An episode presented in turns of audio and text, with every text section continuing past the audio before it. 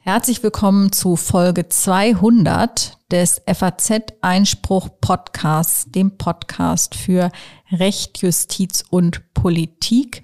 Heute am Mittwoch, den 2. März 2022. Heute hier am Mikrofon Helene Bubrowski, Politikkorrespondentin in Berlin und an meiner Seite Corinna Budras, Wirtschaftskorrespondentin in Berlin und nicht mit dabei ist leider Pia Lorenz, die erkrankt ist und die ich ersetzen musste. Und jetzt bin ich an deiner Seite, Helene. Ja, das ist natürlich sehr schön. Pia, wir schicken dir von hier aus herzliche Genesungsgrüße nach Köln.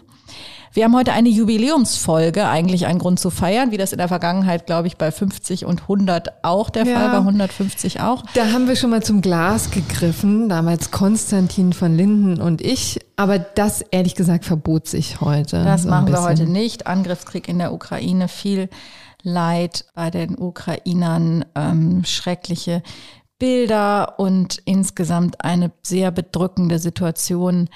Deswegen genauso wenig wie Karneval stattgefunden hat, werden wir heute feiern, sondern im Gegenteil, wir werden berichten über das, was ähm, in der Ukraine passiert, aber natürlich auch darüber, wie der Westen, wie Deutschland darauf reagiert, dieses umfassende Paket, das der Bundestag jetzt beschlossen hat und was das im Einzelnen bedeutet. Und jetzt konkret, Corinna, was sind unsere Themen? Genau, also wir fingen zusammen, was es seit dem russischen Angriff auf die Ukraine am 24.02. ist noch nicht mal eine Woche her, ne? Was es seitdem sich getan hat. Ähm, die Welt ist eine ganz andere. Und zwar äh, hat es eine Zeitenwende gegeben in der deutschen Sicherheitspolitik. Die deutschen Waffenlieferungen an die Ukraine sind eine Sache. Das Sondervermögen in Höhe von 100 Milliarden Euro für die Bundeswehr, für die Ertüchtigung der Bundeswehr ist ein anderes Thema, das wir hier vertiefen wollen. Dann geht es um die Flüchtlingsströme natürlich, die nach Europa kommen. Wobei derzeit noch gar nicht so viele da sind. Ähm, aber genau, die Frage ist, wie, welchen Aufenthaltsstatus bekommen sie? Dann schauen wir darauf, wie der Europarat reagiert, der nämlich Russland suspendiert hat. Ja, und dann gucken wir uns das Verbot für den russischen Fernsehsender RT, früher Russia Today, in Deutschland an. Auch da gab es ja Verwicklungen, die sogar schon die Gerichte in Alarmbereitschaft äh, versetzen. So viel kann man jetzt schon mal sagen. Dann hast du ein Interview geführt. Genau, ein Interview mit Henrik Kafsack, unserem Wirtschaftskorrespondenten in Brüssel, der sich mit all diesen Sanktionspaketen der vergangenen Tage von EU-Seite beschäftigt hat und uns erklären wird, was es genau damit auf sich hat und wie es wirkt. Ja, und dann haben wir noch das gerechte Urteil der Woche. Das nicht zur Ukraine ist. Das, genau, das ist ein bisschen artfremd diesmal, aber trotzdem gerecht und wichtig. Das wollten wir uns angucken. Aber bevor wir jetzt zu den wirklich schweren Themen kommen, doch noch ein kleiner Hinweis eben auf die Tatsache, dass wir jetzt schon zum 200. Mal auf Sendung gehen, also ein kleines Jubiläum feiern. Das hat der Verlag mal zum Anlass genommen, hier eine kleine Umfrage zu starten und ein Gewinnspiel. Und da wollten wir natürlich Sie liebe Hörerinnen und Hörer, beziehungsweise euch, dazu aufrufen, daran teilzunehmen. Wir wollen ein bisschen mehr wissen, wie ihr diesen Podcast findet, was ihr verbessern würdet, auch an unserem Produkt, dem FAZ Einspruch Magazin, das ja viele von Ihnen auch schon kennen. Ja, und dazu ähm, gibt es eben eine Umfrage, die flankiert ist mit einem Gewinnspiel. Also wer sich die Zeit nimmt, da ein paar Fragen für uns zu beantworten, der kann eine Reise nach Berlin gewinnen zu uns, liebe Helene. Ist ja, doch herrlich. Großartig. Wir freuen uns auch auf die Gewinner. Ja, was und machen zwar, wir denn mit denen? Genau, haben wir jetzt schon geplant, am 13.06., am 13. Juni ein Live-Podcast hier im FAZ-Atrium äh, an der Friedrichstraße haben wir unser Büro und wir haben ein nettes Atrium und da wollten wir mal eine Live-Veranstaltung machen. Dazu sind die Gewinner, der Gewinner, die Gewinnerin herzlich eingeladen. Und danach gibt es noch ein Get-Together mit uns beiden. Wir hoffen, das wird auch als Hauptgewinn wahrgenommen. Jetzt haben wir doch gelacht. Ähm, ja, das darf man schon auch. Aber ich wollte nur kurz sagen, auch das ist noch nicht alles, weil man muss dann auch nicht abends vor der Tür stehen, sondern es gibt auch noch eine Übernachtung mit Frühstück in Berlin. Also das alles lohnt sich doch. Und ähm, jetzt sage ich noch ein letztes Mal, wo man diese Umfrage findet. Das ist nämlich auf der Internetseite www.fatz.net Schrägstrich Einspruch minus 200. Da kann man die Umfrage finden und wenn man dann eben auch an dem Gewinnspiel teilnehmen möchte, dann äh, kann man das dort kenntlich machen und dann geht es auch schon schnell los. Wir tun auch diesen Link in unsere Shownotes. Okay, dann steigen wir direkt ein. Ein kurzer Rückblick auf das, was in den vergangenen Tagen passiert ist. Tatsächlich haben sich ja die Ereignisse überschlagen, nicht nur in der Ukraine, wo die Russen am frühen Donnerstagmorgen einmarschiert sind von drei Seiten. Im Zangengriff haben sie die Ukraine ähm, unter Beschuss genommen, auch Raketenbeschuss und sind vorgerückt, kommen wohl nicht ganz so schnell voran, wie sie sich das ursprünglich gedacht haben, denn die Ukrainer leisten erbitterten Widerstand auch. Es gab jetzt kürzlich diese Videos, wo tatsächlich auch Ukrainer sich völlig unbewaffnet, einfach nur mit erhobenen Händen, aber in großer Zahl äh, russischen Militärfahrzeugen entgegenstellen. Also sehr beeindruckend, ähm, wo dann Experten allerdings sagen, äh, wenn die Russen zum Beispiel Kiew ähm, einnehmen und es da zum Häuserkampf kommt, was zu erwarten ist, weil die Ukrainer, selbst wenn die Stadt erobert wird, nicht aufgeben werden, dann ist es natürlich ein wahnsinniges Blutbad das da angerichtet wird mit vielen, vielen Toten. Insofern ist es einerseits, ähm, finde ich, sehr beeindruckend, wie die Ukrainer sich den Russen entgegenstellen und andererseits bedeutet das eben sehr, sehr großes Leid.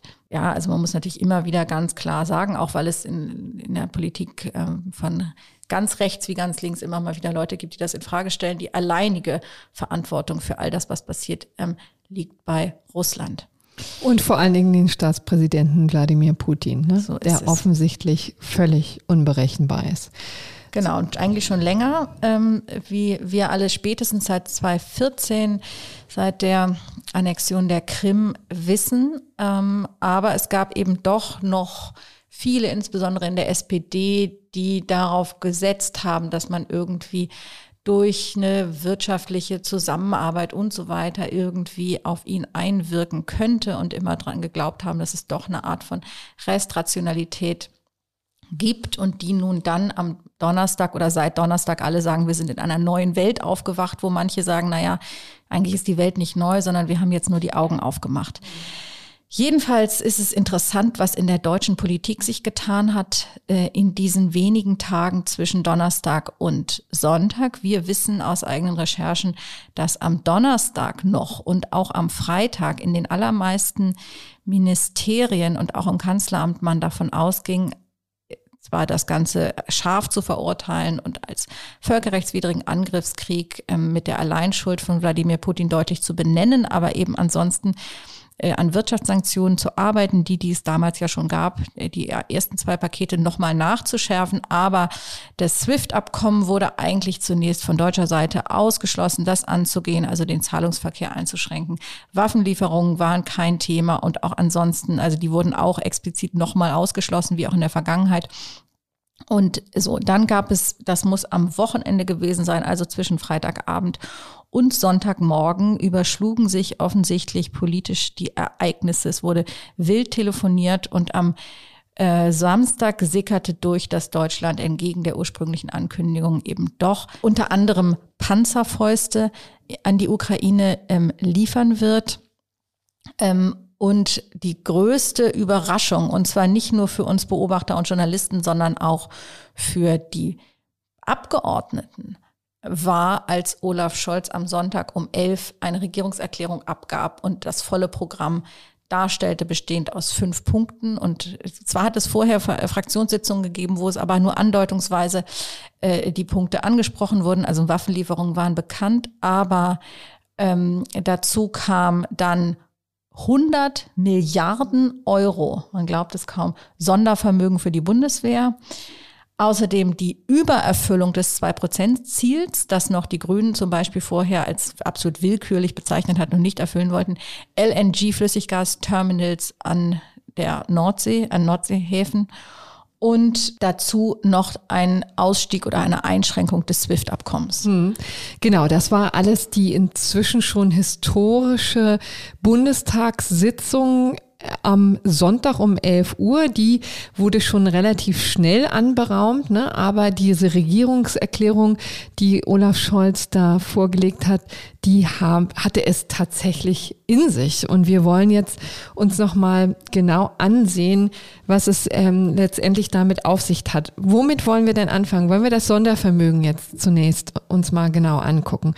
Das ist ja für unsere Streitkräfte, also für die runtergewirtschaftete Bundeswehr ein unfassbar wichtiges Signal. 100 Milliarden Euro kommen nochmal obendrauf. Also es ist ein sogenannter überjährlicher Etat, auch ein Sonderetat, der eben nicht in den normalen Haushalt einfließt und der den schon bestehenden Etat von 50 Milliarden Euro der Bundeswehr aufstockt. Ja, also damit kann man schon einiges machen. Aber die Konstruktion ist in der Tat interessant. Genau, ist das, weil es ja nicht im Haushalt 2020 drin ist, sondern irgendwie 2022, extra. genau. Entschuldigung.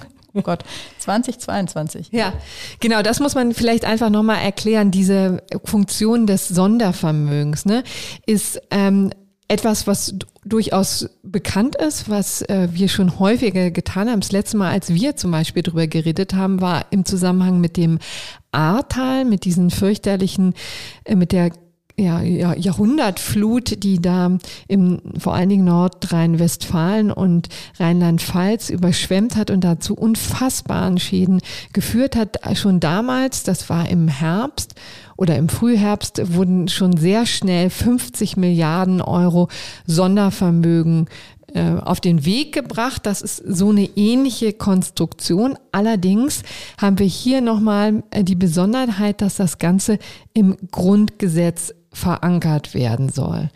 Vielleicht um noch einen Wort zu verlieren über den Zustand der Bundeswehr. Der ist ja allgemein beklagt, aber bei einem Wehretat von 50 Milliarden Euro zuletzt ist das vielleicht ein bisschen erklärungsbedürftig, denn so viel weniger ist das ja gar nicht als das, was in Frankreich zum Beispiel ähm, ausgegeben wird oder auch in Großbritannien.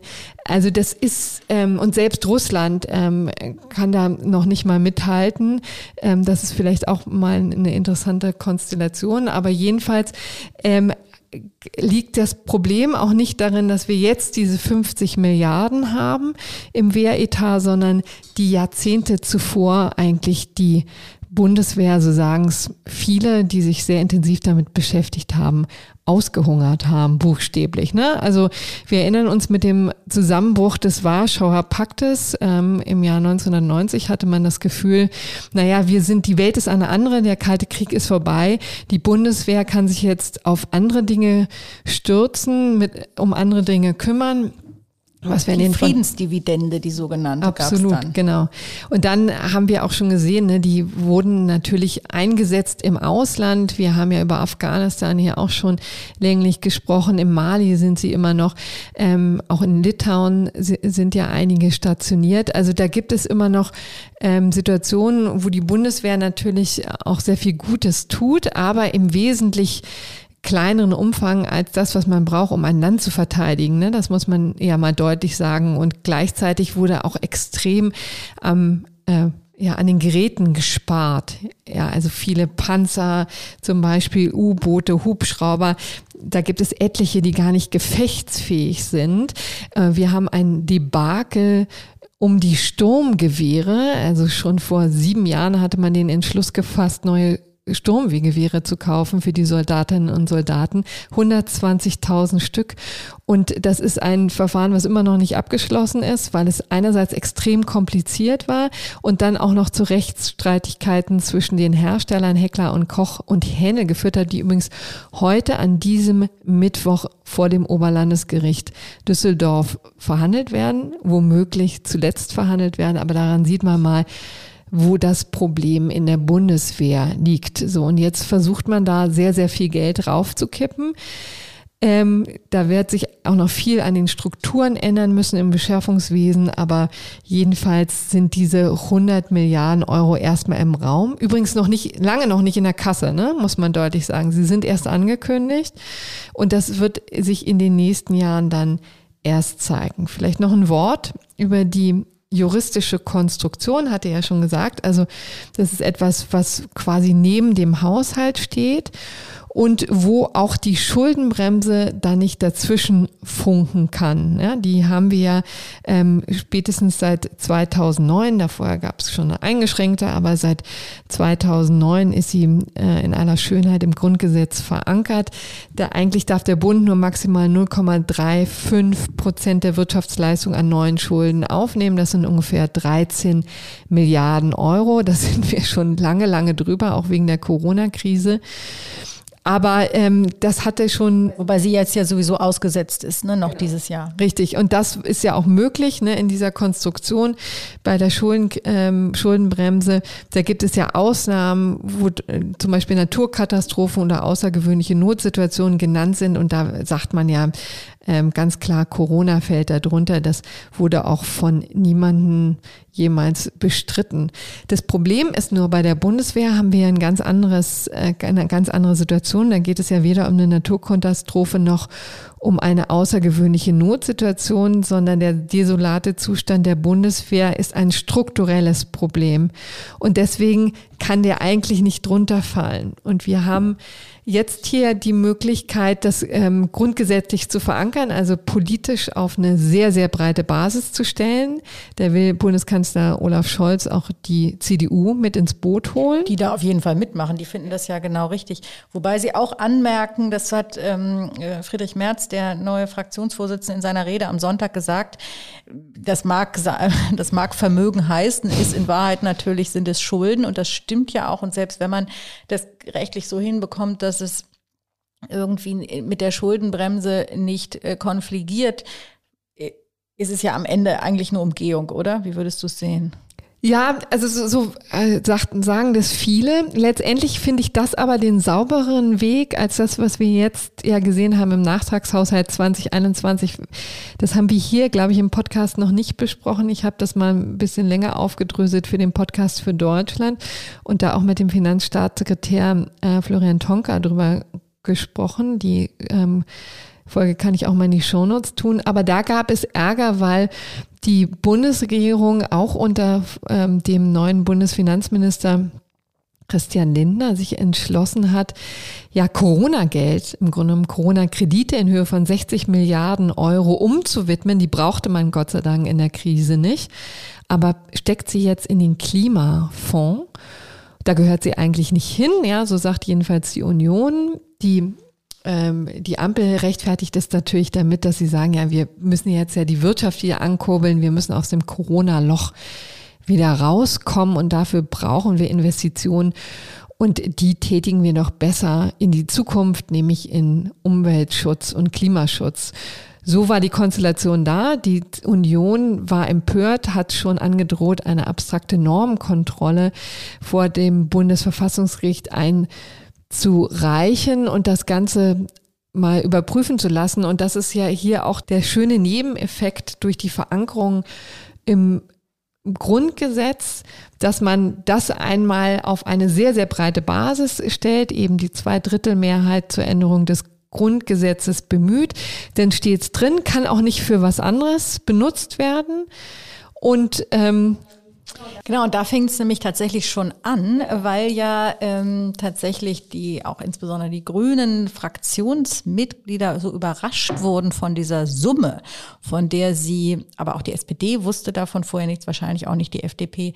Ähm, die hatten gehört irgendwie im Vorfeld der, der, der Bundestagsdebatte, es gibt wohl eine so eine Art Sondervermögen für die Bundeswehr, aber diese 100 Milliarden hatten sie noch nicht gehört.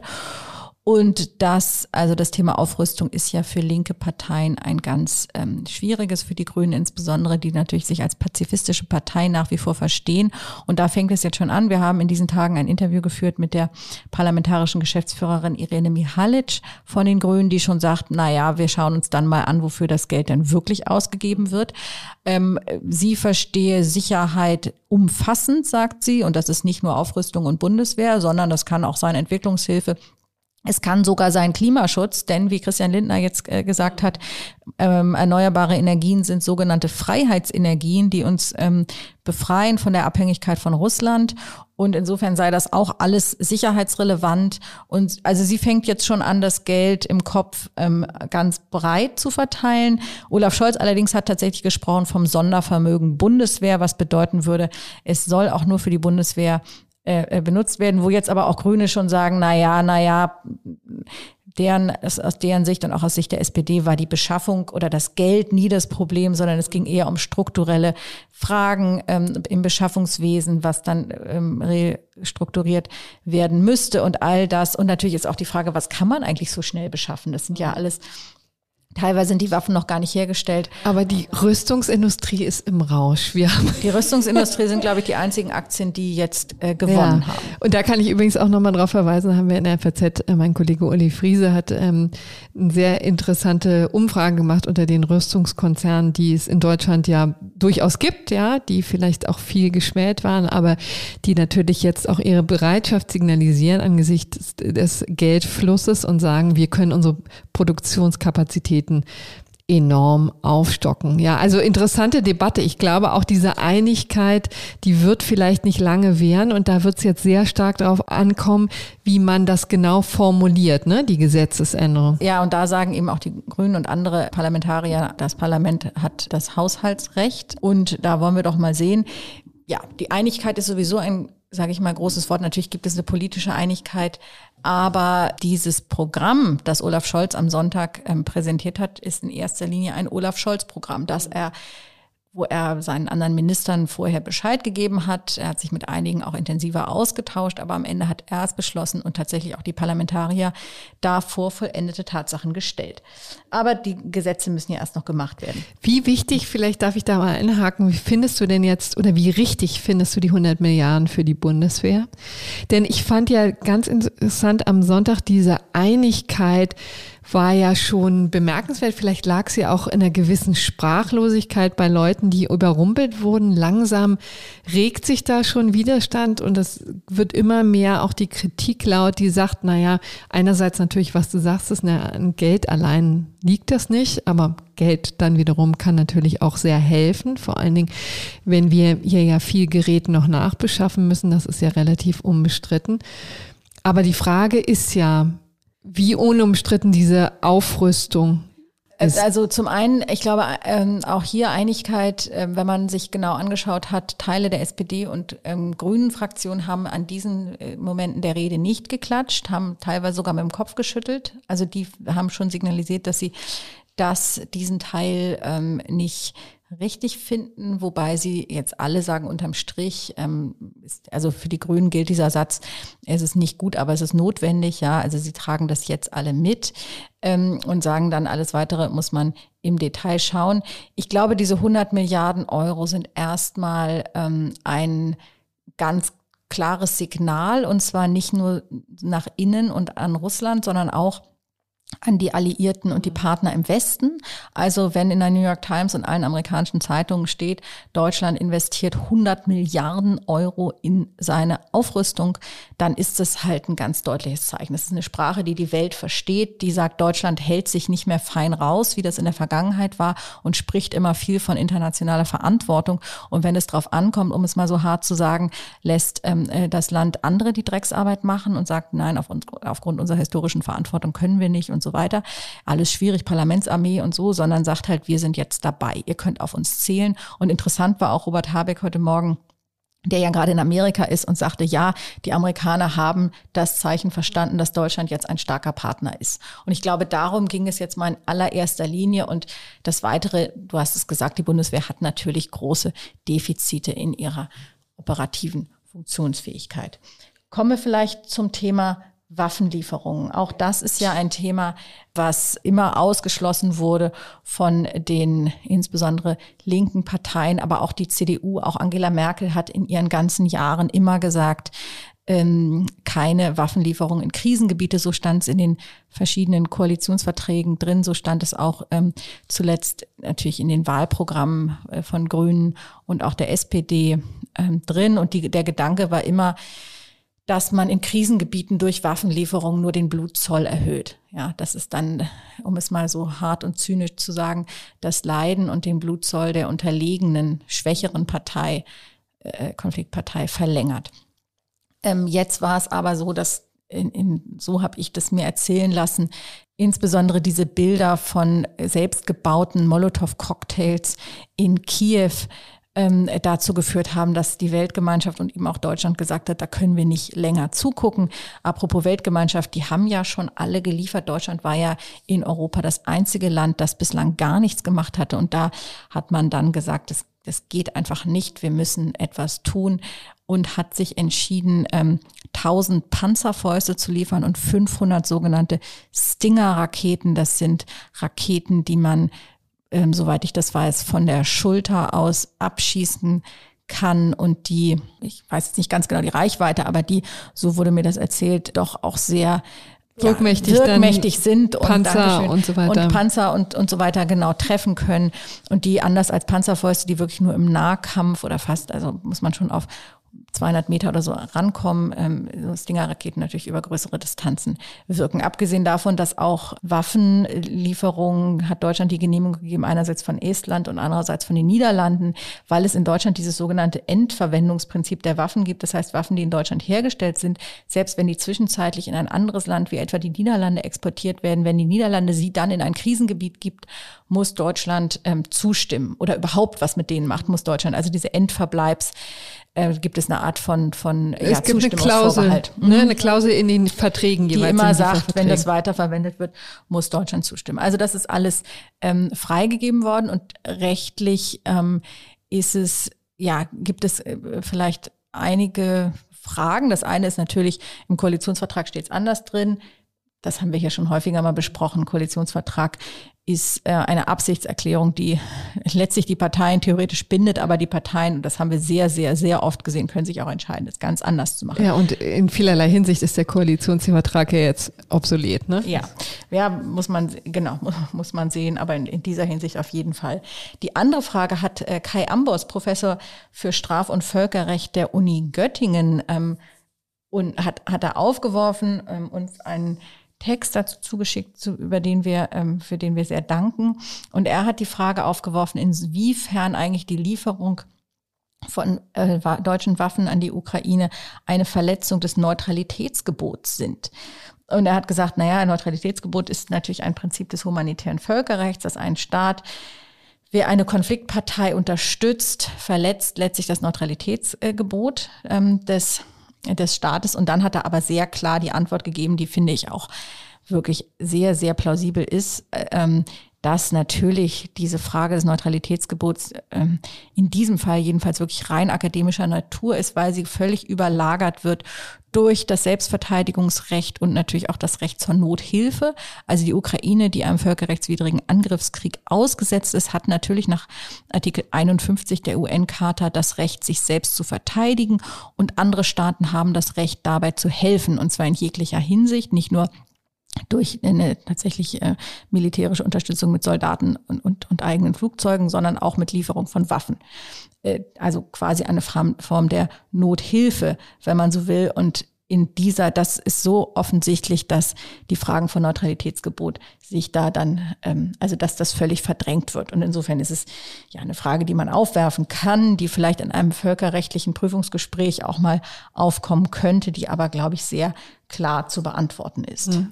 Dazu kann man vielleicht nochmal erwähnen, dass dieser Text von Professor Ambus auf dem Verfassungsblog zu erschienen ist und da auch nachgelesen werden kann. Ähm, also für alle diejenigen, die es noch genau, genauer wissen möchten, das können wir da gerne reinstellen in die Shownotes. Auch das. Dann kommen wir jetzt zu einem weiteren Punkt, der ja sich erstmal primär in Deutschland ähm, äh, abspielt, wo jetzt aber die, die Bundestagsentscheidungen erstmal nichts mit zu tun haben, nämlich die Frage der Flüchtlinge aus der Ukraine. Wir sehen ja Bilder von unendlichen Staus von Ukrainern, die sich auf den Weg machen Richtung Polen, Richtung Slowakei. Wahnsinnige Staus an den Grenzen, weil, äh, das ist interessant, es liegt eben nicht an den Polen oder Slo äh, ähm, Slowaken und die, Ungarn und Ungarn, auch. die sie nicht durchlassen, sondern es liegt tatsächlich an den ukrainischen Grenzposten, die erstens nicht so richtig gut besetzt sind, weil die Menschen eben im Krieg sind und kämpfen und zweitens, weil sie äh, die Leute kontrollieren, weil die Männer im wehrfähigen Alter, und das ist in der Ukraine derzeit wirklich sehr großzügig, wird das verstanden, äh, nicht ausreisen dürfen. Das heißt, Frauen, Kinder und sehr alte Männer ähm, werden rausgelassen, alle anderen müssen bleiben und das führt eben zu diesen Staus. So, jetzt ist die Frage, es gibt jetzt in Deutschland, ähm, Gerald Knaus hat es gestern Abend im ZDF gesagt, der Migrationsexperte sagte, es könnte sein, dass es Millionen Menschen gibt, die nach Deutschland kommen. Also wir dürfen nicht vergessen, die Ukraine hat 40 Millionen ähm, Staatsangehörige, das ist halb so viel wie Deutschland. Derzeit sind es aber noch gar nicht so viele. Also etwa 500.000 Menschen haben so ungefähr das Land verlassen. Eine gute halbe Million, ne? Hat sich jetzt schon hat auf den Weg gemacht. Hat sich auf den, ja, oder ist schon über die Grenze, mhm. glaube ich, in den Nachbarländern.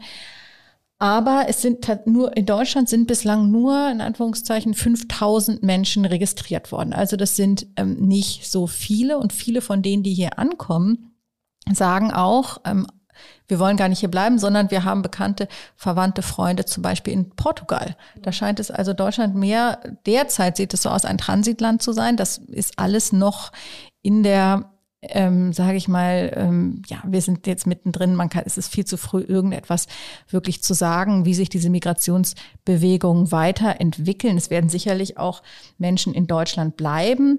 Es sind aber derzeit wirklich weniger als gedacht und die meisten kommen bei Verwandten und Freunden unter. Also die ähm, Erstaufnahmeeinrichtungen, die jetzt von den Kommunen teilweise wieder hochgefahren wurden, ähm, die in den Jahren nach 2015 aufgebaut wurden, sind alles andere als voll.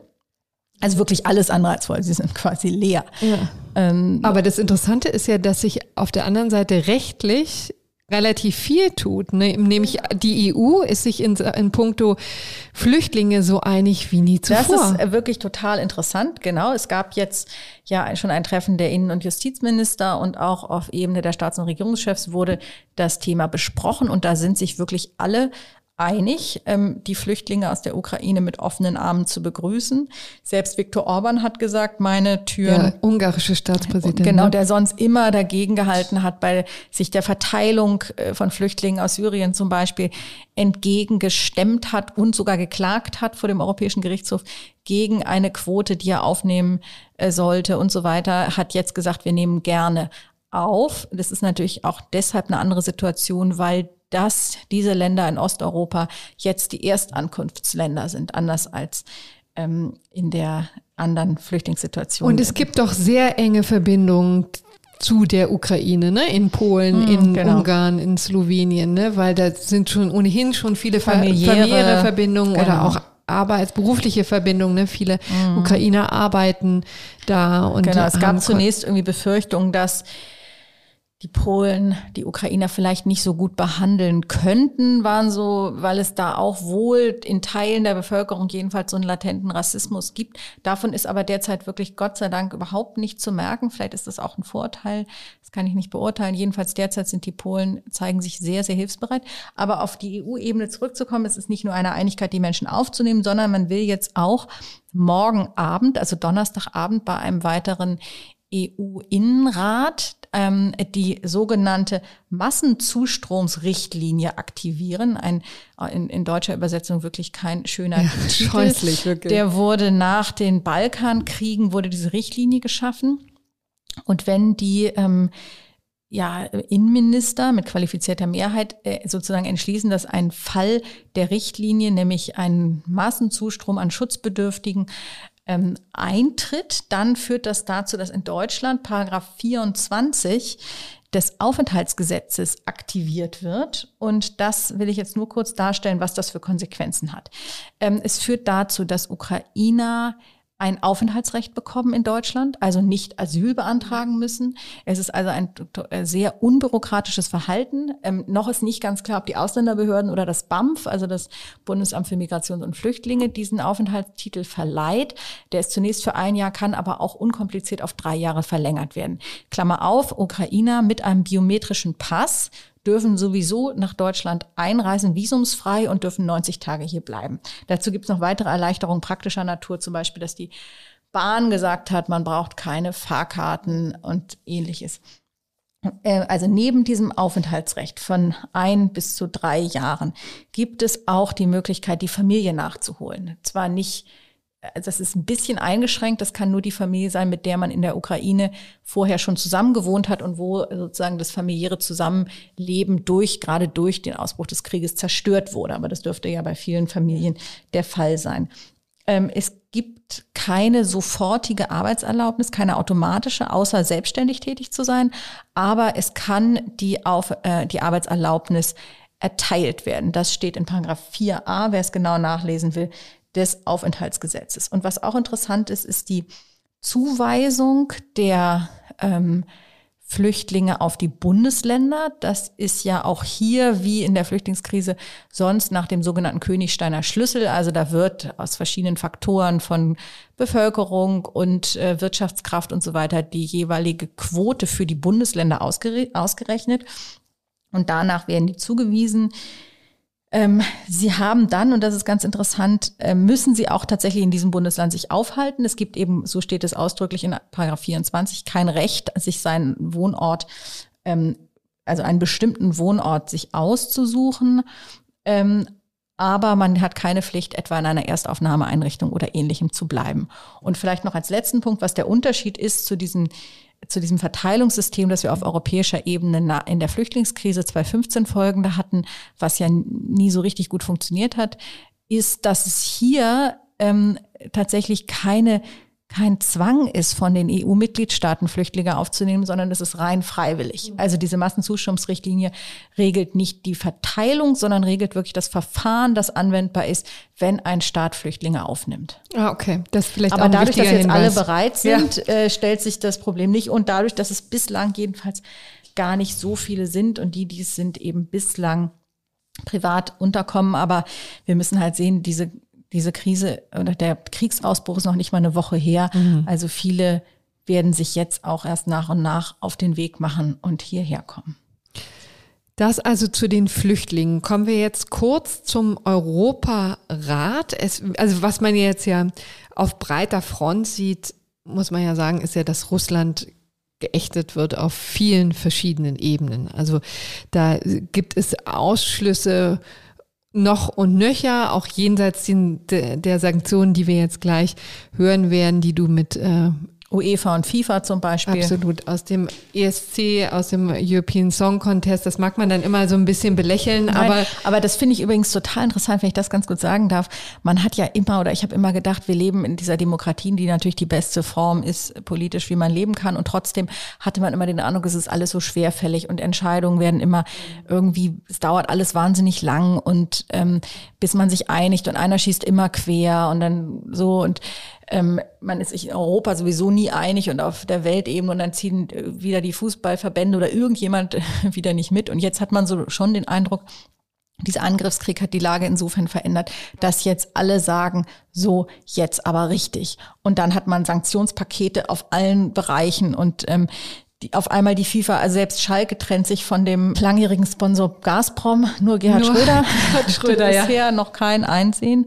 Aber tatsächlich alle anderen Akteure ziehen an einem Strang und das ist auch, dass man so denkt, okay, das haben wir ehrlich gesagt in der Corona-Krise natürlich auch schon gesehen, aber dass man sagt, okay, wenn es sein muss und wenn es wirklich ernst wird, dann ist der Westen trotz der komplizierten Strukturen absolut handlungsfähig. Und das finde ich mal in dem vielen, vielen Schlimmen, über das wir reden, ein äh, positives Signal. Ja, sehr gut, dass du das mal herausstellst. Das stimmt natürlich absolut. Und jetzt blick, blicken wir ganz kurz eben noch auf den Europarat. Ähm, neben diesen ganzen Dingen, die wir jetzt schon genannt haben, ist das natürlich auch interessant, was sich da tut. Denn der Europarat hat Russland suspendiert und auch da eben ein klares und bisher nie dagewesenes Signal gesendet. Äh, vielleicht nochmal für alle die, die ein bisschen kramen müssen, da gehöre ich durchaus auch dazu. Was ist eigentlich der Europarat? Er ist eine internationale Organisation mit Sitz im, Französisch, im französischen Straßburg, ja, in dem schönen kleinen Städtchen. Und er hat wirklich wenig zu tun mit der Europäischen Union, auch wenn man immer das Gefühl hat, das schwingt er irgendwie mit. Aber tatsächlich sind er, ist er wesentlich größer, sind 47 Mitgliedstaaten ähm, inklusive übrigens Russland und die Ukraine. Und am Europarat ähm, dran hängt die Parlamentarische Versammlung, also tatsächlich so eine, so eine Art von äh, Parlament und aber vor allen Dingen den uns, der uns alle bekannte Gerichtshof für Menschenrechte, also der EGMR, der auf, über die Wahrung der Menschenrechte wacht. So. Grundlage ist die EMRK, die ist auch allen bekannt, Europäische Menschenrechtskonvention. Ja. So, und was bedeutet es jetzt, wenn der Europarat ähm, Russland suspendiert? Da, das bedeutet nichts anderes, als dass dem Land, also Russland, jetzt vorübergehend seine Vertretungsrechte entzogen werden. Das klingt jetzt vielleicht nach viel, nicht viel, aber es ist ein deutliches Signal. Basis ist Artikel 8 der Statuten des Europarats und da droht eben die Suspendierung, wenn der Respekt der Rechtsstaatlichkeit der Menschenrechte und der Grundfreiheiten schwerwiegend verletzt wurde und ja, also Donnerstagabend, eben am 24. Februar, konnte man das recht schnell schon feststellen und schon da wurde es eben festgestellt. Und das hatte dann eben diese äh, Konsequenzen. Und das hat aber nicht die Konsequenz, dass Russland etwa nicht mehr verurteilt werden könnte oder nee. so. Mhm. Genau, das ist sozusagen der Vorteil, muss man ja sagen, dass Russland nicht im hohen Bogen rausgeschmissen wird, sondern quasi die Repräsentationsrechte suspendiert ähm, werden, dass noch immer der russische Richter also am, am, Gericht sitzt und auch immer noch Fälle angenommen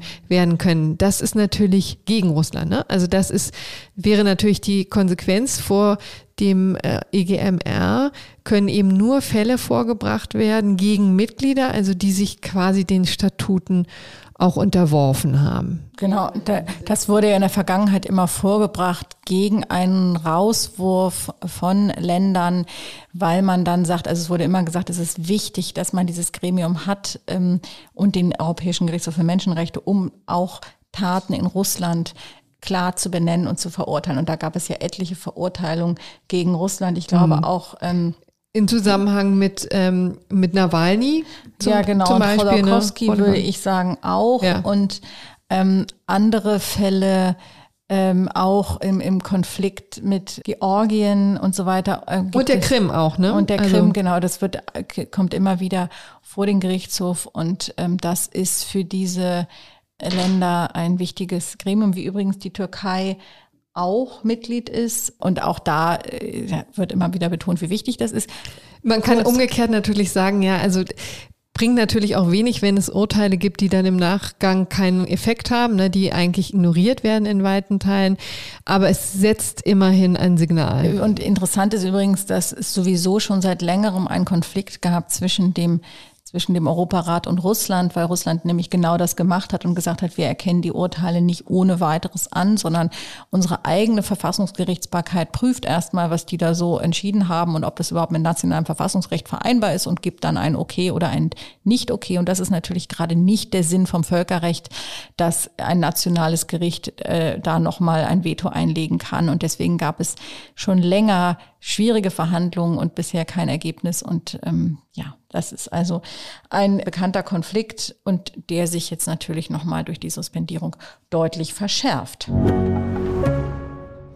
Ja, und dann kommen wir jetzt zum Schluss, bevor wir gleich zu den Sanktionen überwechseln, nochmal zu Russia Today, kurz RT ein Propagandasender, deutschsprachiger Propagandasender der russischen Regierung, der sich hier schon seit geraumer Zeit in Deutschland breit macht, auch auf großer Front hier in Berlin sehr aktiv ist. Einerseits dadurch, dass ich glaube, fast alle ähm, Journalisten in der Berliner Bubble, glaube ich, schon mal ähm, ein, ein Angebot bekommen haben, da zu arbeiten ähm, und sich ich, ich übrigens noch nicht. Ah, ich hab, dafür habe ich zwei bekommen, Helene. Okay. Die waren aber auch wirklich nicht, nicht besonders attraktiv und auch in, in, nicht sehr personalisiert. So viel kann ich da. Ich fühlte mich nicht geschmeichelt.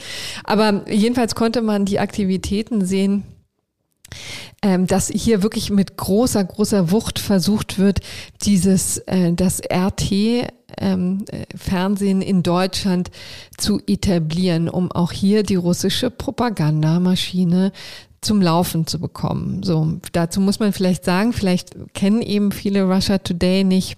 Seit 19, 2009 übrigens ähm, heißt es jetzt RT. Ich finde das immer nicht so ganz griffig, deswegen gehe ich oft, nutze ich oft äh, den alten Namen noch, nur für alle die, die ähm, sich dann darüber wundern. Er wird vollständig vom russischen Staat finanziert. Mutterorganisation ist TV Novosti in Moskau. So, und jetzt haben wir hier in Deutschland, in konkret eben in Berlin, die RTDE Produktions GmbH, die Mitte Dezember auf Sendung gegangen ist, und zwar interessanterweise ohne eine deutsche Sendelizenz zu haben. Also normalerweise, bevor man ihm auf Sendung geht, muss man diesen Antrag stellen und dann muss man verschiedene, ähm, also eigentlich glaube ich nicht so wahnsinnig schwierig, die zu bekommen. Nur man muss eben staatsfern sein. Ja, also das Gebot der Staatsferne ist etwas, was in Medienstaatsvertrag genau festgelegt ist, was auch vom Bundesverfassungsgericht schon abgesegnet wurde, wo man einfach nicht dran vorbeikommt. Und nicht nur Staatsferne zum deutschen Staat, sondern eben auch zum russischen genau. heißt es. Richtig, genau. Also generell soll eine Unabhängigkeit der Berichterstattung gewährleistet sein. Dazu auch vielleicht nochmal deutlich der Hinweis, da geht es auch nicht um Inhaltskontrolle, sondern um journalistische Standards. Und zu denen gehört schlicht auch eine Unabhängigkeit und zwar egal von wem, außer den Abonnenten natürlich. so. Aber ähm, das haben die interessanterweise gar nicht erst versucht, sondern sie ahnten schon, dass das mit der Staatsferne da nicht so hinkommt und haben sich dann zunächst mal in Luxemburg um eine Sendelizenz bemüht. Da sind sie aber nicht gehört worden. Auch mit dem Argument wurde das dann abgeschmettert mit also ne, dass die einfach hier in ihren Sitz in Deutschland haben und dass Deutschland natürlich zuständig ist. Dann sind sie nach Serbien gegangen und haben da interessanterweise eine Sendelizenz bekommen und sind dann eben auf Sendung gegangen mit dem Argument, naja, also wir haben ja jetzt eine und warum könnte die gültig sein in Deutschland? auf Grundlage des europäischen Übereinkommens über das grenzüberschreitende Fernsehen, kurz ECTT. Aber ist das nicht eine klare Umgehungskonstruktion? Ja. ja. Sehr schön, man merkt, dass du durch und durch Juristin äh, bist. Also so geht's nicht, ja, sagten dann die zuständigen Gremien und ähm, dann sind auch sehr, sehr schnell schon eingeschritten. Also die Medienanstalt Berlin-Brandenburg hat ihr Verfahren gleich äh, am 17. Dezember eröffnet, also einen Tag danach, haben sich das genau angeguckt. Und die Kommission zur Zulassung und Aufsicht hatte die bundesweite Ausstrahlung des Fernsehprogramms RTDE seit dem 1. Februar verboten. Ja, und was macht RT? Ignoriert es und ähm, sendet fleißig weiter. Und jetzt äh, gab es eben eine neue Entwicklung der Medienanstalt Berlin-Brandenburg, die gesagt hat, also pass mal auf, wenn ihr jetzt nicht sofort eure Sendung da einstellt, ähm, dann gibt es ein Zwangsgeld in Höhe von 25.000 Euro. Und zwar habt ihr eine Frist bis zum 4. März. Pro Tag oder pro? Ah, das ist interessant. Ja, pro Tag. Und dann, ähm, ja, dagegen kann natürlich geklagt werden. Das hat auch RT ge getan. Aber, also das ist dann so ein Hauptsacheverfahren, was ein bisschen länger dauert. Aber gegen das Zwangsgeld ist noch, ist jetzt natürlich, das ist ganz frisch. Das wurde, glaube ich, am Montag verhängt oder so. Also jedenfalls erst ein paar Tage alt. Und ähm, heute habe ich mit dem Verwaltungsgericht Berlin gesprochen. Die haben noch kein Eilverfahren gehabt, aber sind schon alarmiert und können dann auch sehr, sehr schnell darüber entscheiden. Und da geht es dann eben konkret um das Zwangsgeld, was Interessant. soll. Ich habe auch noch gehört, also Ursula von der Leyen hat ja am vergangenen Wochenende auch im Rahmen dieser Sanktions äh, Androhungen und äh, Vereinbarungen ähm, gesagt, äh, Russia Today und übrigens auch Sputnik, was ein ganz ähnlicher Sender ist, sollen europaweit äh, verboten werden. Und das läuft jetzt wohl in Deutschland, dieser ähm, ja, Auftrag, der sich erstmal an die Mitgliedstaaten wendete, ähm, bei der sogenannten BKM, also bei der Bundesbeauftragten für Kultur und Medien, Claudia Roth von den Grünen, die im Kanzleramt sitzt und sich damit befasst und die wohl auch jetzt nochmal, das ist wahrscheinlich parallel dazu oder in Zusammenarbeit äh, mit den Medienanstalten eben diesen europäischen diese europäische Vereinbarung ähm, exekutiert, wobei es in Deutschland dann dadurch, dass es keine Lizenz gibt und die notwendig ist, wahrscheinlich ja gar nicht so schwer sein sollte, wenn sich denn Russia Today RT mal an die deutschen Regeln halten würde. Ja, und letztendlich wird das Ganze flankiert ne, von so großen Konzernen wie Facebook und Google, die auch schon gesagt hat, wir stoppen zum Beispiel die Verbreitung auf YouTube oder eben auch über Meta, wie es ja jetzt mhm. heißt. Meta. Genau. Nee, so heißt die, Entschuldigung, so heißt das, heißt das die, das Unternehmen, das Facebook betreibt. Genau, also, aber ich habe mich auch noch nicht so richtig dran gewöhnt. Ja. Nee. Aber gehört auch zum Facebook-Konzern des Konzern. Ähm, und Konzern. Ja, genau, wie Pia mir neulich sagte, sowieso, ich bin ja eh nicht bei Facebook, aber sie sagte, man muss dann auch nicht mehr hingehen. Es ist eher für wow. Menschen, die noch älter sind als ich. da gibt es ja auch einige.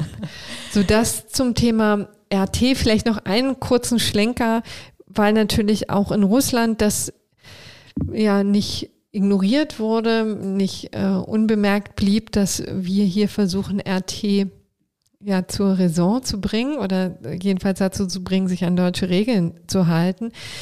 Äh, da hat, gab es ja im Anfang Februar gab es ja einen Gegenschlag schon von Russland, das nur vielleicht um den Kreis noch zu vervollständigen. Da gab es die Anordnung, das Büro der Deutschen Welle in Moskau zu schließen und Mitarbeitern die Akkreditierung zu entziehen. Ja.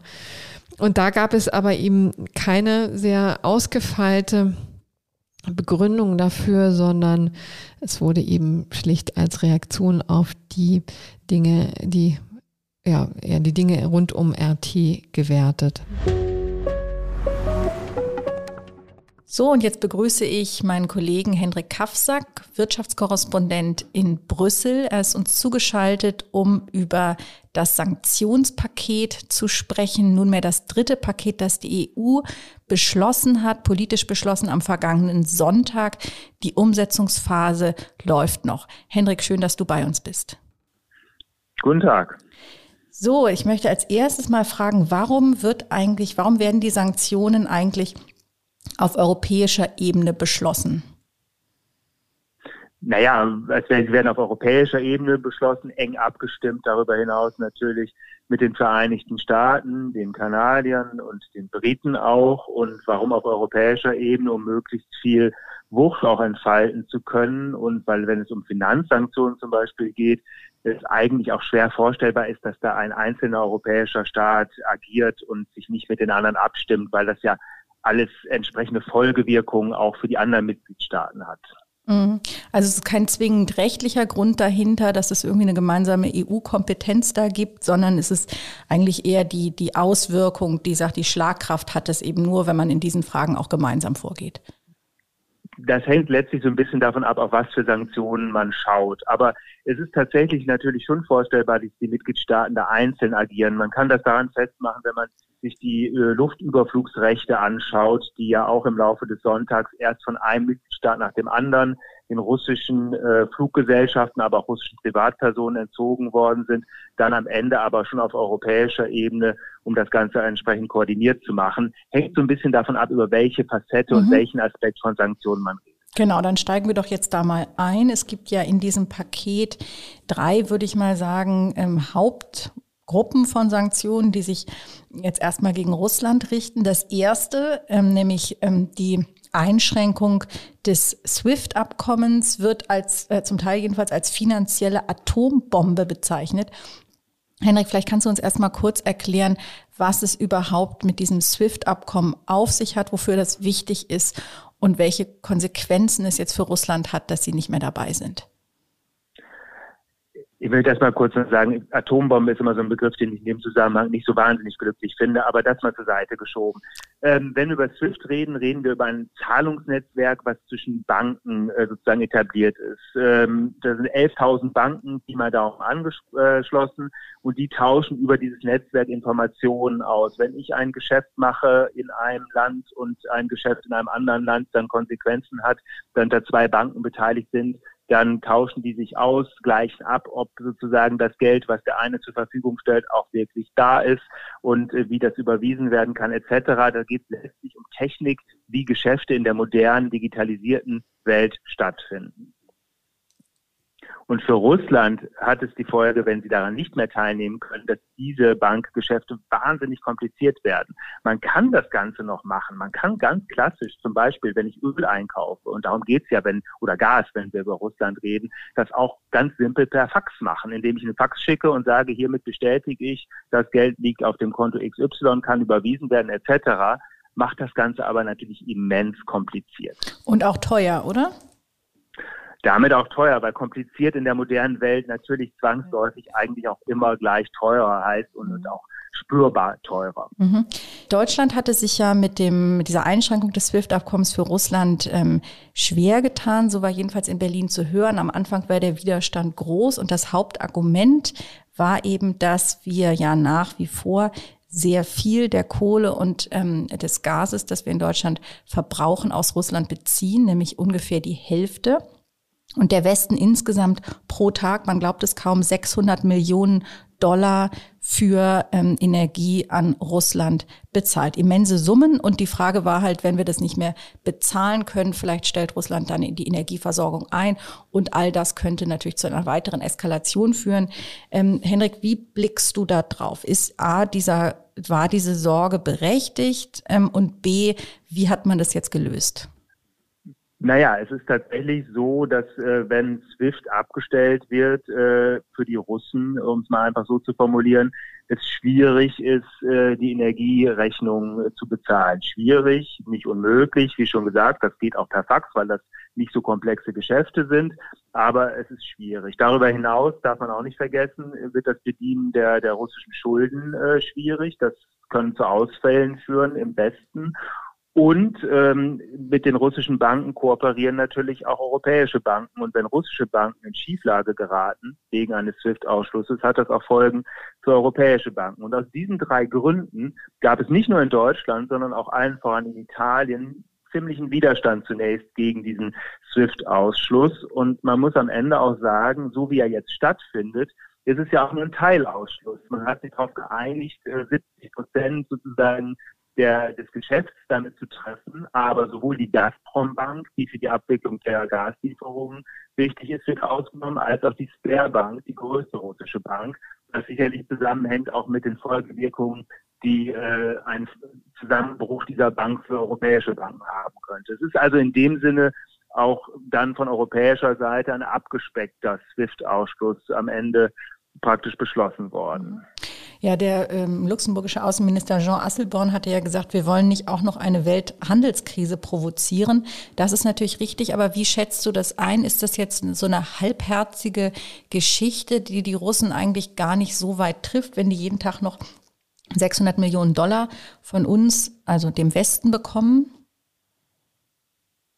ich finde ich jetzt ein bisschen hart gesagt. Das ist schon ähm, ein großer Schritt, den die Europäer da gemacht haben.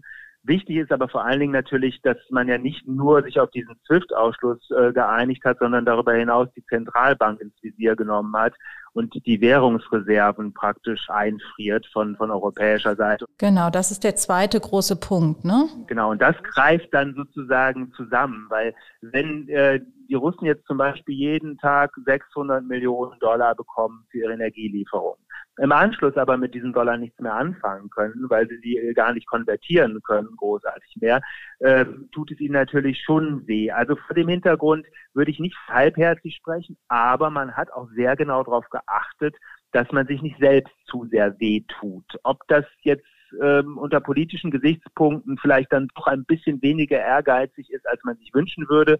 Die Frage kann man durchaus stellen. Das ist aber auch nicht nichts. Mhm. Noch ein letzter Punkt, eine kurze Nachfrage zu dem ähm, Thema SWIFT. Da gab es zwischenzeitlich auch mal das Gerücht, dass auch die Italiener eine Ausnahme haben wollten für ihre Luxusprodukte, also wahrscheinlich Wein und teures Öl oder so, dass sie nach ähm, Russland exportieren. Ich habe davon jetzt nichts mehr gehört. Ähm, haben Sie das zurückgezogen, diese Forderung? Nein, das hat ja letztlich mit SWIFT gar nicht so viel zu tun. Äh, da geht es ja letztlich um die Importe ähm, beziehungsweise aus europäischer Perspektive die Exporte nach, nach Russland. Äh, und äh, der Stellschraube hat man zunächst jetzt nicht weiter gedreht. Also es ist durchaus nach wie vor möglich für die Italiener, ihre Gucci-Taschen und anderen Luxusprodukte nach Russland zu verkaufen, genau wie für die Belgier wichtig war, dass sie ihre Diamanten in Antwerpen nach wie vor verkaufen können immer unter der Prämisse natürlich, dass gewisse Geschäftsbeziehungsabwicklungen schwieriger werden dadurch und das hat dann natürlich schon wieder auch durchaus Folgen auf die Ausfuhr. Aber es ist kein jetzt zum Beispiel Ausfuhrverbot für solche Taschen oder Luxusprodukte verhängt worden. Mhm. Okay, sondern nur dann die Zahlung, die gegebenenfalls je nach Bank ähm, schwieriger wird. Kommen wir zu dem zweiten Punkt. Du hast ihn schon angesprochen, die Blockade der Reserven der russischen Nationalbank. Sag uns doch mal, was heißt das eigentlich? Was sind diese Reserven? Und was passiert jetzt mit denen? Oder was kann man jetzt vielmehr nicht mehr mit denen machen? Es ist tatsächlich so, dass das das eigentlich Spannende an diesem Paket ist. Der Fokus war sehr stark auf SWIFT, was, was daran lag, dass es darüber viel Streit davor gab und dass auch Zelensky äh, gerade diesen Ausschluss ja als auch symbolisch wichtig gefordert hat. Aber das eigentlich Entscheidende dieses Paketes ist das Einfrieren oder die Blockaden Einfrieren im wahrsten Sinne des Wortes ist es nicht, aber die Blockade der Zentralbankreserven ist. Das sind sozusagen die Vorräte, die die Nationalbank angehäuft hat in Dollar, in Euro, in Gold, in äh, auch äh, Renminbi, also der chinesischen Währung, also sind nicht nur westliche Währungen und die man sozusagen in der Hinterhand hat, a, um den Rubel zu stützen, falls es zu Kursschwankungen kommt. Da ist es nicht ganz unwichtig in dem Zusammenhang, aber auch schlicht und einfach natürlich nutzen kann, um dann auch äh, entsprechend mit diesen Währungen einkaufen zu gehen. Und es ist eben was anderes, ob ich mit Dollar einkaufen kann oder mit dem Rubel, der im Augenblick in, nun auch wegen der Umstände sehr stark unter Druck geht, äh, ist. Da reden wir von insgesamt 630 Milliarden, schätzungsweise ganz genau weiß man es nicht. Und äh, davon ähm, ist ein großer Teil Gold, 20 Prozent, äh, 13, 14 Prozent sind chinesische Währungen. Aber der, der große Rest ist, sind westliche Währungen, sind Yen, äh, also japanische äh, Mittel und äh, die kann man zu einem Großteil sperren. Mehr als die Hälfte der Gesamtsumme ist das auf jeden Fall und das tut den Russen auch richtig weh. Das heißt, das liegt da, das Geld ist natürlich nicht weg, aber sie können es schlicht nicht benutzen, nicht einsetzen, weil wir das nicht akzeptieren als Wechsel sozusagen. Es es liegt vor allen Dingen eben nicht nur da im Sinne von in Russland, sondern es liegt eben nicht in Russland, sondern außerhalb Russlands. Äh, das ist nicht transparent. Also man äh, weiß nicht äh, genau, welche Summe wo liegt. Man kann das aber nachvollziehen. Es waren traditionell mehr Mittel in Amerika. Das haben die Russen schon im Verlauf der letzten Jahre zurückgefahren. Aus naheliegenden Gründen könnte man heute sagen oder konnte man auch da schon sagen. Äh, es liegt ähm, nach Schätzungen durchaus ein großer Teil auch in Deutschland davon. Ähm, und dieses ganze, äh, diese ganzen Mittel kann man blockieren und dann können Sie sie eben nicht einsetzen, um zum Beispiel die Folgen der Sanktionen abzupuffern, mhm. um den Rubel zu stützen und um dieses Geld sozusagen zu nutzen, sondern das ist sozusagen für Sie nicht, nicht greifbar. Mhm. Vielleicht noch einmal für die Menschen, wo ich mich dazu zähle, die mit diesen internationalen Finanzströmen nicht so ganz vertraut sind, wie das funktioniert. Also ich stelle mir jetzt vor, der Westen überweist jeden Tag 600 Millionen Dollar für Energie, die wir aus Russland beziehen. Ähm, und das ist ja Geld, das wir jetzt im alten System als SWIFT noch ging, einfach schlicht dahin überweisen. Wahrscheinlich nicht jeden Tag, sondern gebündelt, nehme ich an. Dieses Geld ähm, haben dann, also ist dann, wechselt dann den Eigentümer, das heißt der russische Staat oder Gazprom, je nachdem, ähm, ähm, bekommt dieses Geld und das liegt dann wo und was passiert jetzt damit? Das sind sozusagen dann erstmal Dollar bezahlt. Ähm, und diese Dollar, die werden ja über die Nationalbank sozusagen dann, dann äh, gespeist und äh, im Zweifel in Rubel umgewandelt, damit man dann in äh, Russland damit äh, entsprechend wieder was, was kaufen, verkaufen, Geschäfte machen kann, um es einfach äh, auszudrücken. Und äh, wiederum, das Geld ist wiederum sozusagen Geld, was die, diese Dollarbeträge, also die, die Dollarscheine, um es mal Platz auszudrücken, sind natürlich keine Scheine im eigentlichen Sinne, die äh, hätte eine Nationalbank zu ganz alten Zeiten im Zweifel in ihren Tresor gelegt und äh, dann äh, das Geld wieder rausgeholt, wenn man auf der anderen Seite im Westen irgendwelche Dinge, sagen wir mal Luxusprodukte aus Italien einkaufen wollte, weil man da ja dann nicht mit Rubel bezahlen könnte, mhm. sondern dann bräuchte man Euro. Ähm, oder in den USA eben Dollar und dann würde man sie dafür wieder benutzen. Und das Ganze ist natürlich heutzutage alles nicht mehr im Sinne von Tresor, Geldscheine oder auch Goldbarren, darum geht's ja auch, sondern es ist im Zweifel alles entsprechend virtuell, kann verschoben werden, ist jetzt aber größtenteils eben in den West, im Westen, in den Ländern geparkt auf irgendwelchen Konten und ähm, würde im Zweifel von Russland genutzt werden können, um eben wichtige Dinge einzukaufen. Müssen ja keine Gucci-Taschen sein, sondern können eben auch wichtige Produkte sein, die für, für den Krieg oder einfach fürs Aufrechterhalten des russischen Staates wichtig sind. Und die können jetzt eben nicht mehr bezahlt werden, weil äh, die Russen diese Dollar nicht mehr haben, sondern mit Rubeln kommen können. Und mit Rubeln können sie nicht kaufen, weil die keiner haben. Mhm. Und das Geld kann jetzt eben nicht mehr so ohne weiteres umgewandelt werden wenn ich das genau. richtig verstanden habe. Gut, ähm, dann haben wir das geklärt. Vielen Dank. Und dazu passt auch das Zitat von Ursula von der Leyen, der Kommissionspräsidentin, die gesagt hat, damit werden wir Putin daran hindern, seine Kriegskasse zu nutzen. Also diese rund 600 Milliarden Euro, die da liegen, kann er eben dann auch nicht mehr einsetzen, um neues Gerät zu beschaffen, äh, Waffenmunition und anderes. Okay, kommen wir zum dritten Punkt, der betrifft ähm, die Oligarchen die ja auch sehr, sehr viel Geld haben und natürlich auch ähm, Putin und der Kriegskasse, sagen wir mal, zur Hilfe eilen könnten. Da soll das Vermögen jetzt eingefroren worden sein. Wo liegt denn deren Geld und wie gestaltet sich das? Wo deren Geld ganz genau liegt, äh, weiß man natürlich äh, dann auch nicht. Aber äh, in der Schweiz auch, in anderen äh, äh, Mitgliedstaaten, in Frankreich, auf, auf deutschen Konten. Das äh, geht dann auch darum, zu identifizieren, wo das genau liegt und eben auch dann dafür zu sorgen, dass sie darauf keinen Zugriff haben. Und auch da, da greift alles ineinander, geht es tatsächlich darum, dass nicht wenn der russische Staat keine Sachen mehr einkaufen kann, die er braucht, nicht stattdessen die Oligarchen losgehen und das sozusagen auf vermeintlich private Kasse machen. Ähm, deswegen ist es wichtig, in Zusammengriff mit den anderen Maßnahmen da entsprechend äh, auch einzugreifen und sicherzustellen, dass das eben unmöglich ist. Okay. Ähm, dann ist auch noch die Rede, dass der Verkauf von EU-Pässen an Oligarchen, so habe ich das verstanden, unterbunden werden soll. Wie stelle ich mir das vor? Die kaufen in größerem Stil, erkaufen sich die mm, eine europäische, also eine Staatsangehörigkeit Europas oder wie, was ist das? Letztlich genau so. Das ist schon seit langem in der Kritik. Das zielt auch oder sehr stark, aber wahrlich nicht nur auf Zypern, bei der, wo es seit Jahren schon äh, ein regelrechtes Geschäft damit gibt, dass ähm, Oligarchen oder generell nicht nur russische Oligarchen, auch aus anderen ähm, Staaten, wo man vielleicht kritisch sein könnte, durch bestimmte Investitionen, die sie in dem Land tätigen, sich gleichzeitig auch einen Pass des Landes äh, erkaufen. Und mit diesem Pass sind natürlich dann EU-Bürger und können entsprechend auch als EU-Bürger agieren.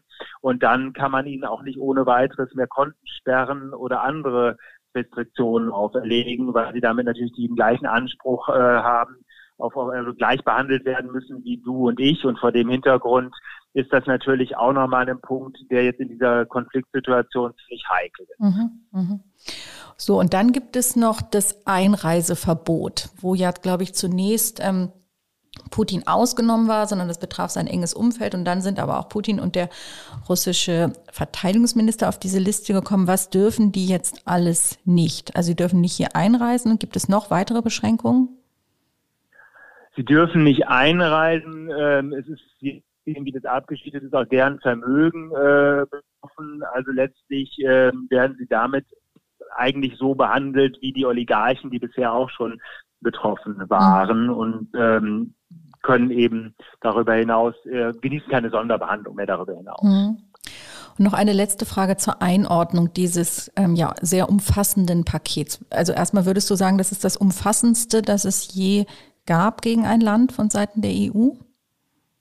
Also die Frage ist schnell beantwortet, das auf jeden Fall. Mhm. Schon das letzte äh, war äh, sicherlich das umfassendste der EU, auch wenn das längst nicht so hart war, wie man vorher den Menschen, äh, die Menschen hat glauben machen wollen. Aber das, was jetzt beschlossen ist, hat eine enorme Wucht. Mhm. Die Folgen wird man noch nicht ganz absehen können. Es setzt die Russen enorm unter Druck. Ob es so weit geht, dass man sie damit in die Knie zwingen kann, ist eine andere Frage, weil man ja schon beim Iran gesehen hat und die Sanktionen gegen den Iran sind teilweise dann doch härter noch. Ähm, dass das ähm, insofern widerspreche ich mir gerade vielleicht ein bisschen, aber der Iran hat äh, ja trotz aller Schwierigkeiten, äh, die er hat, immer noch ähm, das Regime hat sich immer noch an der Macht halten können vor dem Hintergrund muss man nochmal schauen, wie am Ende sich die Dinge entwickeln. Mhm. Aber ein, ein relativ scharfes äh, Schwert ist da schon mhm. gezogen worden. Genau, da hast du quasi die Frage, die ich noch nicht gestellt habe, beantwortet, aber ich frage trotzdem nochmal nach.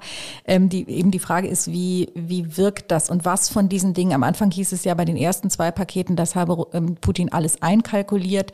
Äh, davon sei er ähm, sozusagen klar ausgegangen, dass das kommt und das ähm, nehme er deshalb in Kauf. Jetzt hört man ja, dass die Sanktionen doch umfassender sind, als er sich das wohl gedacht hat, wobei niemand natürlich weiß, was in seinem Kopf vorgeht. Und dass man jetzt ja auch erste Berichte hört, dass es offenbar von Seiten der Oligarchen, die das alles natürlich auch nicht so witzig finden, dass sie auf ihr vieles Geld nicht mehr zugreifen können, dass sie so eingeschränkt sind in vielen anderen Punkten, dass die anfangen, Druck zu machen, was ihn auch, ähm, was natürlich für Putin auch unangenehm ist, wenn er Sorge haben muss, dass die vielleicht äh, ihm von der Fahne gehen. Ich weiß nicht, wie realistisch das ist. Das ist wahrscheinlich auch insgesamt sehr, sehr schwer einzuschätzen. Äh, von außerhalb. Aber wie schätzt du das ein? Also hat Russland diese Sanktionen nicht so befürchtet? Was glaubt man da in Brüssel? Und ähm, ja, damit verbunden, wie könnte sich das auswirken? Also ähm, die Frage ist schon richtig formuliert, was glaubt man da in Brüssel, denn es weiß, glaube ich, niemand. Mhm. Äh, der Eindruck äh, verfestigt sich, äh, dass tatsächlich das, was im ersten und zweiten Paket beschlossen worden ist, etwas ist, mit dem Putin äh, leben hätte können und dass dieses dritte Paket doch äh, dann über äh, praktisch doch der Schritt mehr ist, den er, glaube ich, nicht erwartet hatte. Am Ende weiß es niemand. Es ist auch schwer zu sagen, wie sehr das beeindrucken wird viele äh, der Beschlüsse werden sich sozusagen auch äh, eher im Laufe der nächsten Tage dann äh, werden Wirkung zeigen und, und in dem Sinne niederschlagen. Mhm. Soll heißen, die volle Wucht hat das Ganze auch noch nicht entfaltet. Ähm, was am Ende die Konsequenz sein wird, wird man sehen, wenn man den Iran als Vergleich heranzieht. Da muss man sagen, hat die Wirtschaft brutal gelitten. Äh, da hat Einbrüche um acht Prozent äh, des, des Wirtschaftswachstums gegeben. Das ist, ist sehr, sehr, sehr, sehr viel. Aber der Iran, das Regime hat sich halten können. Und vor dem Hintergrund muss man auch konstatieren, man kann Putin, man kann Russland mit diesen Sanktionen sehr, sehr wehtun. Zum Fall bringen allein wird man ihn damit mhm. wahrscheinlich nicht. Ja, das sagen ja auch andere Analysten, dass insgesamt Wirtschaftssanktionen weltweit gesehen, historisch gesehen, selten richtig viel bewirkt haben, selten ähm, jemanden wirklich in die Knie gezwungen haben, sondern natürlich auch, du hast es gesagt, uns treffen, auch natürlich dort die Zivilgesellschaft treffen. Das heißt, die Frage bleibt ähm, natürlich das, was ein echter ähm, Gamechanger wäre, wäre ein Engagement, ein militärisches Engagement, und zwar nicht nur Waffenlieferungen, über die wir schon gesprochen haben, sondern auch äh, letztlich der Einsatz der NATO. Und der ist, ähm, soweit ich das von hier aus, aus Berlin beobachte, überhaupt kein Thema, sondern das wird nach wie vor trotz der Luftschläge der Russen kategorisch ausgeschlossen. Oder Henrik, jetzt wirklich die letzte Frage: Ist das ähm, gibt es da bei der NATO irgendein Umdenken, von dem wir hier noch nichts mitbekommen haben? Nicht, dass es sich irgendwie im annäherndsten, im entferntesten äh, abzeichnen würde. Ich glaube, diesen Schritt kann man, äh, und da würde ich noch nicht mal nur im Augenblick sagen, äh, den kann man ausschließen. Da müsste schon noch sehr, sehr viel passieren. Ich möchte nur einen Punkt dann doch nochmal zu den Wirtschaftssanktionen sagen. Das klang jetzt alle sehr negativ, wie es, wie es formuliert war. Ähm, oder sehr, sehr, sehr defensiv, wollte ich eigentlich sagen. Ganz so wenig Biss hat das, was beschlossen worden ist, verglichen auch mit traditionellen Wirtschaftssanktionen, von denen dann oft die Rede ist, doch nicht. Und man könnte natürlich schon noch etwas tun, äh, nämlich schlicht und einfach von europäischer Seite sagen, wir kaufen keine Kohle, kein Öl und kein Gas mehr. Das wäre radikal, das hätte brutale Auswirkungen natürlich auch für die EU. Es wäre zu verkraften, aber das wäre nochmal eine Schippe, die man drauflegen könnte und die durchaus noch einiges ändern würde. Mhm.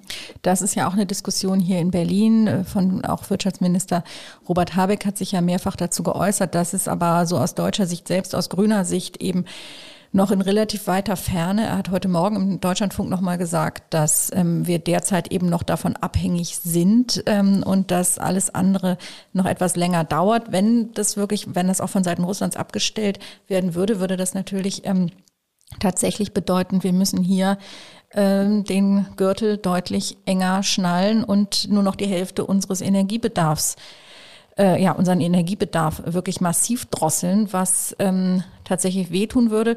Es wäre sicherlich der wahrscheinlich entschiedene und radikale Schritt und einen, der, der Russland am allermeisten wehtut. Und das ist dann am Ende die ganze Frage der Solidarität. Das ist immer schnell gesagt und dann am Ende zeigt es sich natürlich nur dadurch, ähm, wenn man selber auch bereit ist, echte Einschnitte in Kauf zu nehmen. Das ist alles ähm, ja Zukunftsmusik. Ähm, Hendrik, ich danke dir. Ich danke dir übrigens auch für die Klarstellung mit der oder deinen Einwand mit der finanziellen Atombombe. In der Tat in diesen Zeiten, wo die echte Atombombe droht und zumindest oder zumindest angedroht wird, sollte man das nicht sagen. Es war auch nur ein Zitat, ähm, aber richtig, ähm, das an dieser Stelle nicht zu benutzen. So, und ein paar Stunden nach dem Gespräch mit Henrik Kaffsack gab es noch ein Update. Deshalb haben wir uns noch einmal zusammengeschaltet. Henrik, die Ereignisse überschlagen sich ja sowieso seit Tagen. Was hat sich nun in Brüssel verändert? Es hat sich tatsächlich herausgestellt, dass die Auswirkungen des SWIFT-Ausschlusses noch mal geringer sind als ursprünglich erwartet. Es sind jetzt nicht mal 25 oder gerade mal 25 Prozent des Bankengeschäfts beschlossen, statt der wie es ja davor noch hieß, 70 Prozent. Das hängt vor allem offensichtlich damit zusammen, dass man wirklich alle Kanäle offen halten will für das Bezahlen von Energierechnungen, von Staatsschulden, aber eben auch verhindern will, dass es Folgen für die Weltwirtschaft hat. Und da haben offensichtlich sogar die Amerikaner auch eine Rolle gespielt, die auch nochmal interveniert haben und darauf gedrungen haben, dass das Ganze dann doch nicht zu ehrgeizig ausfällt. Mhm. Wir hatten ja vorhin schon eine, sage ich mal, vorsichtige, ja, ein bisschen die Frage, wie wirkungsvoll ist das jetzt alles? Jetzt nochmal das Fazit, ähm, ändert sich jetzt was an deiner Bewertung dieses ganzen Pakets? Naja, insofern, dass ich es wahrscheinlich nochmal ein bisschen vorsichtiger formulieren würde, was eben die ganze Wucht dieses SWIFT-Ausschlusses äh, betrifft. Denn 25 Prozent sind eben die 70 Prozent, soll heißen, Inwieweit das den Russen wirklich wehtut, muss man da dann in Ruhe anschauen. Und es äh, gibt ihnen natürlich auch die Möglichkeit, dann jetzt Geschäfte über andere Banken, die nicht betroffen sind, zu schleusen und damit die, äh, den Ausschuss auch ein bisschen zu umgehen. Nichts ändert sich natürlich an der Wucht äh, der Schritte, die man mit Blick auf die Notenbank äh, beschlossen hat. Aber es zeigt auch nochmal, wie schwer es dann doch ist, solche Sanktionen zu verhängen, wenn man sich nicht selbst wehtun möchte. Hm. Genau, das ist ja die Vorgabe gewesen, auch aus Deutschland möglichst die Russen treffen und uns selber nicht. Ja, also vielen Dank nochmal für das Update. Wir versuchen ja immer in diesen bewegten Zeiten so aktuell wie möglich zu sein und das erfordert eben auch den einen oder anderen Schnitt in so einem Podcast. Also vielen Dank nochmal an dich, Henrik. Wunderbar, besten Dank. Jetzt kommen wir zum einzigen Teil dieser Sendung, der sich nicht mit der Lage in der Ukraine befasst, nämlich unserem gerechten Urteil und Spoiler, es geht auch nicht um Corona. Es geht nicht um Corona, es geht nicht um die Ukraine, aber es geht um äh, etwas, was auch für sehr viel Empörung sorgte, nämlich um Autorennen und die Frage, wie man dem strafrechtlich Herr werden kann. Ähm, wir erinnern uns, im Jahr 2016 war das schon mal ein Riesenthema, weil insbesondere hier in Berlin wir ja immer wieder ganz wahnsinnig gefährliche Autorennen hatten, unter anderem auf unserer Edelmeile Kudamm, äh, die auch also weit über Berlin hinaus für Schlagzeilen sorgten, weil es da sehr, sehr tragische ähm, Unfälle gab. Es hat da zu einem Wandel in der Rechtsprechung und auch in der Gesetzgebung geführt. Ne? Also man hatte schon gesehen, dass das Überhand nimmt, dass auch die deutsche, das deutsche Recht dem wenig entgegensetzen kann. Da wurden wahnsinnig gefährliche Rennen veranstaltet und dann kam man quasi mit dem mit einer Ordnungswidrigkeit raus, wenn nicht viel passiert ist, ja, also wenn es gut gelaufen ist. Und da hat man an verschiedenen Stellschrauben gedreht. Ich möchte jetzt nicht alle sozusagen ähm, aufwärmen, weil wir, haben viel schon drüber gesprochen, darüber, inwieweit das auch ein Mord sein kann, wenn dabei jemand ums Leben kommt. Ähm, darum geht es nicht, sondern es geht um einen Paragraphen 315d, der im Zuge dessen eingeführt wurde, der 2017 dann in Kraft getreten ist, wo es darum ging, äh, illegale Autorennen unter Strafe zu stellen. Und eben nicht nur Rennen, sondern es gibt ja die Nummer drei, mhm. wo man eben nicht mit jemandem anders, sondern quasi gegen sich selber rennt. So stelle ich mir das jedenfalls vor. Ich lese mal die Vorschrift vor. Da steht, wer im Straßenverkehr Nummer drei sich als Kraftfahrzeugführer mit nicht angepasster Geschwindigkeit und grob verkehrswidrig und rücksichtslos fortbewegt, um eine höchstmögliche Geschwindigkeit zu erreichen, wird mit Freistrafe bis zu zwei Jahren bestraft oder mit Geldstrafe bestraft. Also mit nicht angepasster Geschwindigkeit grob, verkehrswidrig und rücksichtslos, um eine höchstmögliche Geschwindigkeit ja. zu erreichen. Da hast du schon das Problem wunderbar aufbereitet. Das sind natürlich alles wachsweiche Formulierungen.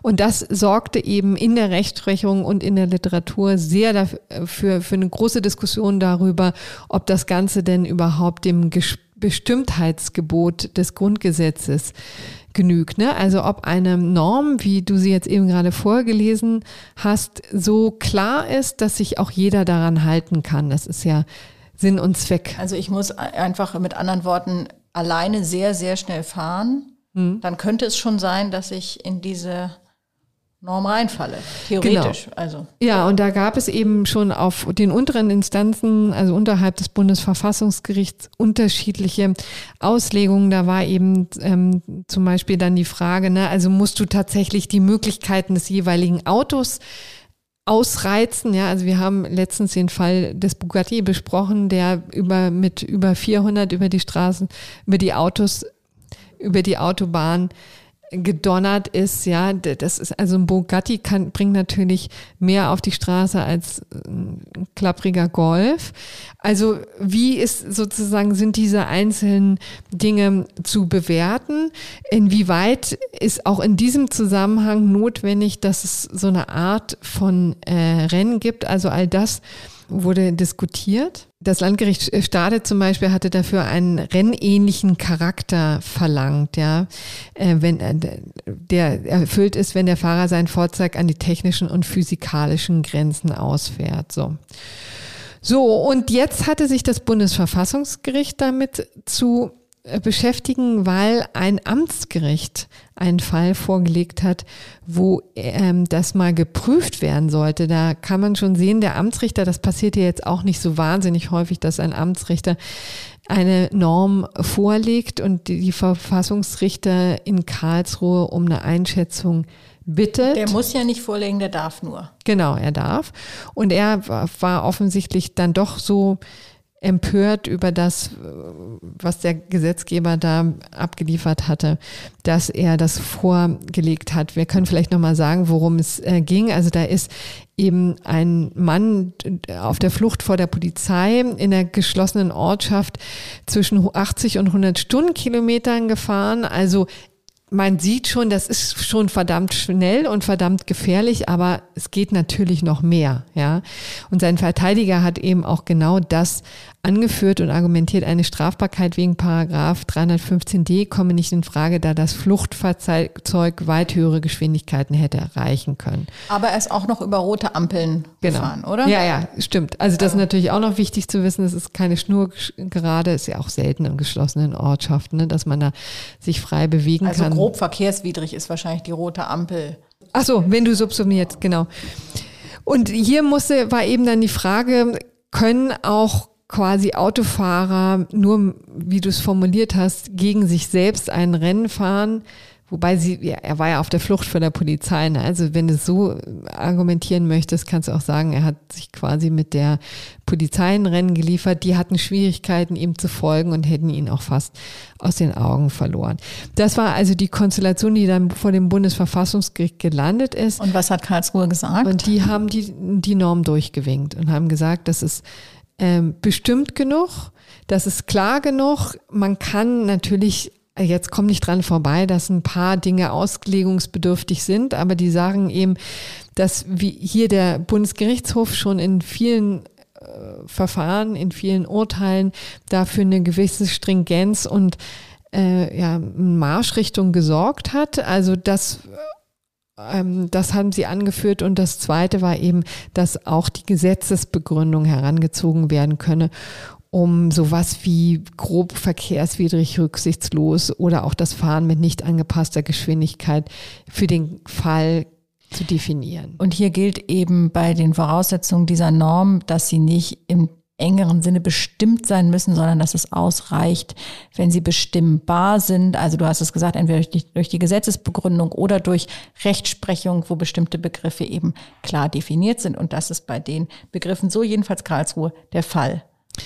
Und da kann man eben einfach nochmal sehen, ne, dass äh, Begehren, äh, der, der Wunsch von Karlsruhe, vielleicht dem Gesetzgeber da nicht so allzu sehr an den Karren fahren, ist jetzt vielleicht auch ein falsches Bild, aber Sie wissen, was ich meine. Also jedenfalls nicht zu sehr ähm, ins Werk zu funken. So eine Norm kann natürlich ja auch nicht zu eng formuliert sein, sonst fällt dann letztendlich gar kein Fall drunter. Hat ja auch niemand was davon. Ne? Und wir finden das jetzt gerecht, weil wir gegen Rasen sind. Wir sind gegen Rasen. Ich möchte vielleicht das noch ein bisschen einschränken. Ich würde vielleicht sagen, ich kann schon verstehen, um vielleicht auch mal ähm, die Kritiker abzuholen und auch den Amtsrichter, der da vorgelegt hat. Ich kann schon verstehen, dass man da irgendwie seine Bedenken hat bei dieser Norm und das sich klarer gewünscht hätte. Auf der anderen Seite finde ich, ist das jetzt eine Entscheidung, die sich hören lässt und es ist jetzt gut, dass Rechtssicherheit da ist, weil das ist ja auch etwas, was jetzt schon seit vier Jahren gärt und was immer wieder auch an unterschiedlichen Gerichten für Ärger gesorgt hat. Das wird jetzt die Rechtsprechung natürlich noch weiter beschäftigen. Die müssen natürlich in jedem Einzelfall schauen und die Sachen auslegen und sich da vielleicht beim Bundesgerichtshof und seinen Einschätzungen bedienen. Aber das ist eben auch Rechtsprechung. So ist es und deswegen finden wir es nicht nur gerecht, weil wirklich Raser auf der Autobahn, aber auch in Ortschaften echt furchtbar sind, gerade wenn man wie ich meistens Fahrrad fährt. Aber auch, weil es, wie du hast es so schön gesagt, für die Rechtssicherheit und damit für den Rechtsfrieden äh, von Vorteil ist. Und Frieden ist ja in diesen Tagen ein Gut, dass man erst so richtig zu schätzen weiß, wenn auch dieser Vergleich hinkt, ich gebe es zu. Ja, da kann man auch einfach mal so stehen Aber wir lassen. können mal genau insofern mit dem mit der Hoffnung auf Frieden auch diesen Podcast beenden und danken sehr herzlich für die Aufmerksamkeit für diese 200. Folge heute am Mittwoch, den 2.